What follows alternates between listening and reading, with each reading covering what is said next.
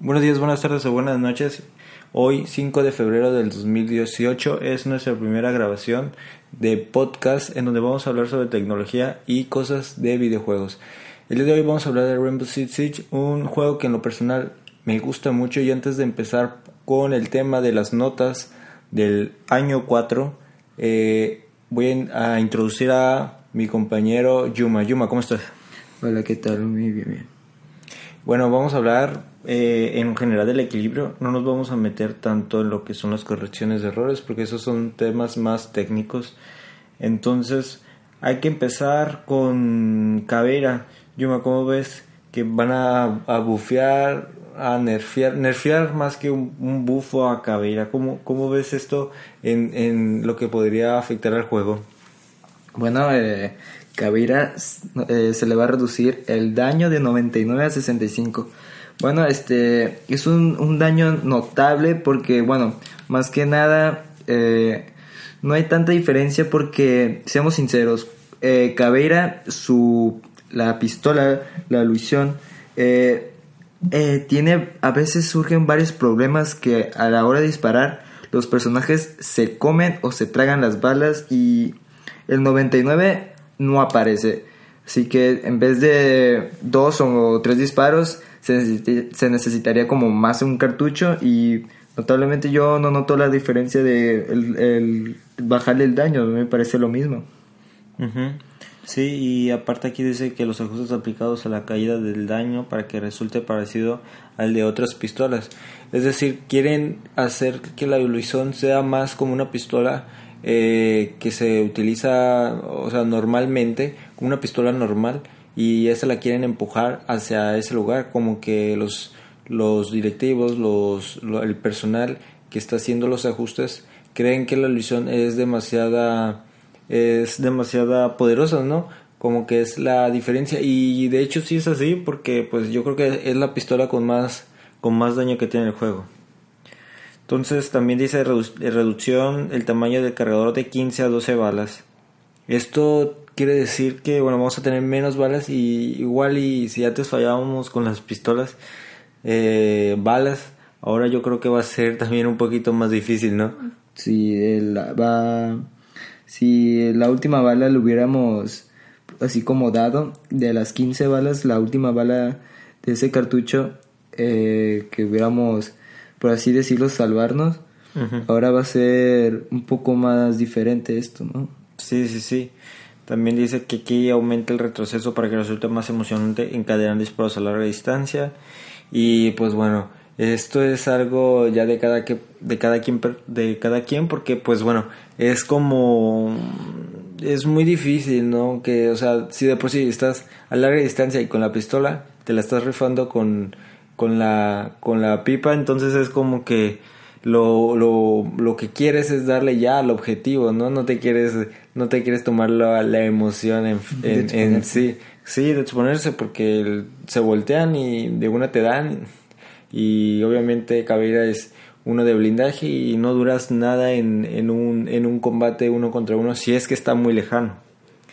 También aquí dice aumentada la dispersión de los disparos desde la cadera para reducir la viabilidad de la dispersión de disparos sin usar la mira. Eso es como un pequeño bufo. Yo, yo a lo, que entiendo es que es un pequeño bufo, ¿no? Es como que tiene más dispersión al disparar hacia la cadera cuando esté cerca y pues yo creo que tiene más posibilidades de que unas cuantas balas le peguen al objetivo. Ahora vamos a hablar sobre Clash que le van a hacer el bufo de la SPSM G9. Eh, dice que el cambio de ráfaga de dos balas a modo de disparo completamente automático. Se me hace que esto va a ser parecido al arma que trae ahorita Smoke, ¿no? O Smokey Mute, la SMG. Bueno, la, la SMG como que a mí ahora está más, como más difícil de usar, ¿no? Como que ya le cambiaron todo eso de, de al empezar este esta temporada como que le aumentaron el retroceso, ¿no?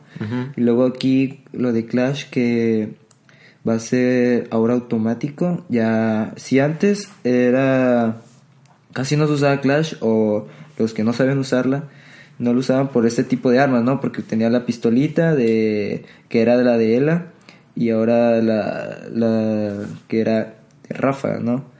Y como va a cambiar automático, yo digo que va a ser un personaje ahora fundamental en, en lo que es bombas, más que nada. Sí, sabiendo usar bien a los a los a estos personajes que tienen escudo y con, con más callouts, con, con más presencia en comunicación, creo que es un buen elemento. El bufo puede que esté bien, yo la verdad mm, no sabría qué decir, en mi opinión podría estar muy, muy bufiada esta vez Clash, ya que, bueno, pues obviamente a eso le agregas que tenga una munición total de 161. Antes tenía 121 y ahora le van a agregar 161. 40 puntos más de, bueno, 40 balas más de pura munición, ¿no? Es casi, es un gran bufo. Aparte que le aumentan el daño de 30 a 33 y con el pretexto, el pretexto de ponerlo como que resulte parecido a otras armas completamente automáticas de este estilo, ¿no? Sí, yo, yo digo que el aumentar el daño ya es, es como, es tener ahí una, una pieza fundamental, ya que, bueno, lo personal, yo utilizo las armas que, que tienen más daño, por ejemplo, bueno, hay armas que son bastante, que te hacen bastante daño, que son como de un disparo, pero no lo uso porque a la hora de estar uno contra uno, em, eh, el oponente te da más balas y tú posiblemente nada más hayas tirado dos y tienes que atinarle porque necesitas tener la precisión y aquí va a aumentar el daño, o sea, va a ser un punto fundamental en el arma. Sí, sí, sí. Y ahora de Clash nos vamos a Kyle, ok, como le quieran llamar.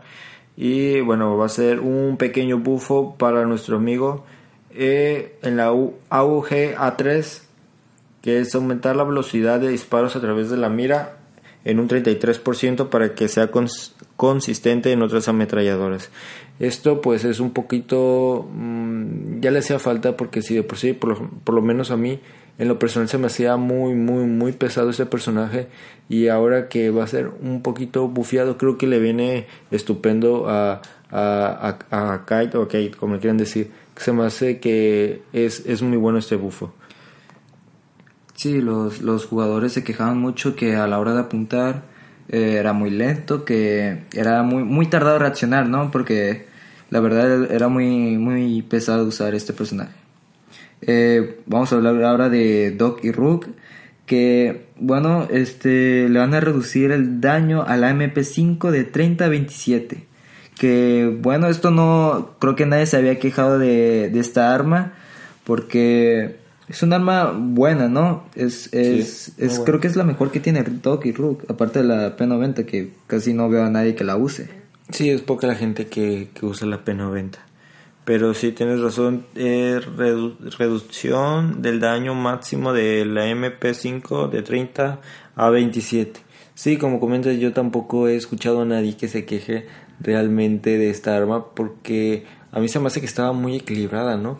Pero ahora la han querido poner eh, un poco menos, ya yo creo que fue más por lo que las estadísticas de personaje y victoria, que Rookie Dog eran de los que más escogían y de los que más eh, ganaban rondas, entonces yo creo que también quieren meterle por esa parte pues un poquito más de salseo, ¿no? De cambiar personajes y de que sea más más pues más cambio, más más poder jugar con los personajes eh, en otros en otros aspectos no porque el juego pues cada día sigue avanzando cada día hay más trucos en cuanto a ángulos en cuanto a estrategias ese tipo de trucos. Entonces se me hace que también los desarrolladores quieren que el juego sea más versátil y poder explorar otras otras pues otras eh, perspectivas que teníamos de los personajes. Se me hace que puede ser un poquito bueno, ya depende de las personas cómo se la hagan. A mí se me hace un cambio radical,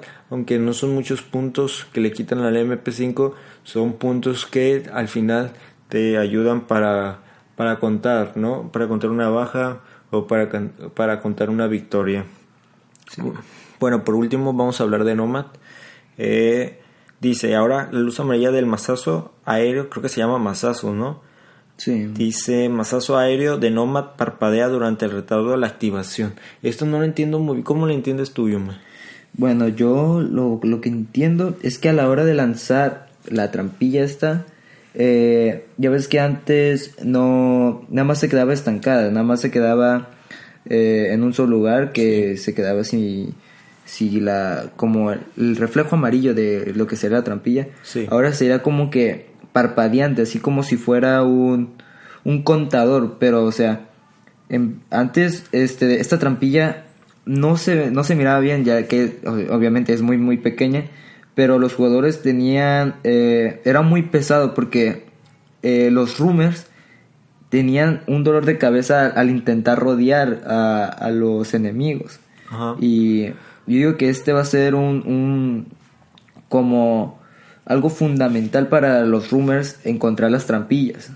Sí, sí, y de hecho fue un, un punto certero ahí en, en- es una buena habilidad y una buena, eh, pues bueno, se podría decir que es algo que te cubre las espaldas mientras estás queriendo ingresar al objetivo o ingresar a algún lado cubriendo con tus con tus compañeros y la verdad es, es algo un poquito eh, molesto que seas un rumor y que tengas que caer en esas trampas y por unos segundos estés completamente deshabilitado, ¿no? Pero a ver cómo, cómo, cómo eh, eh, actua- se actualiza esto, cómo evoluciona esto y, y cambia el juego en sí porque, bueno, esto ha sido un, un poquito diferente, ha cambiado un poquito el juego porque ahora pues los rumors son muy, tú sabes, muy atacados ya con Lion, con Jackal, ahora con Nomad, entonces ya cada día es más difícil ser un buen rumor, ¿no? Sí, eso sí.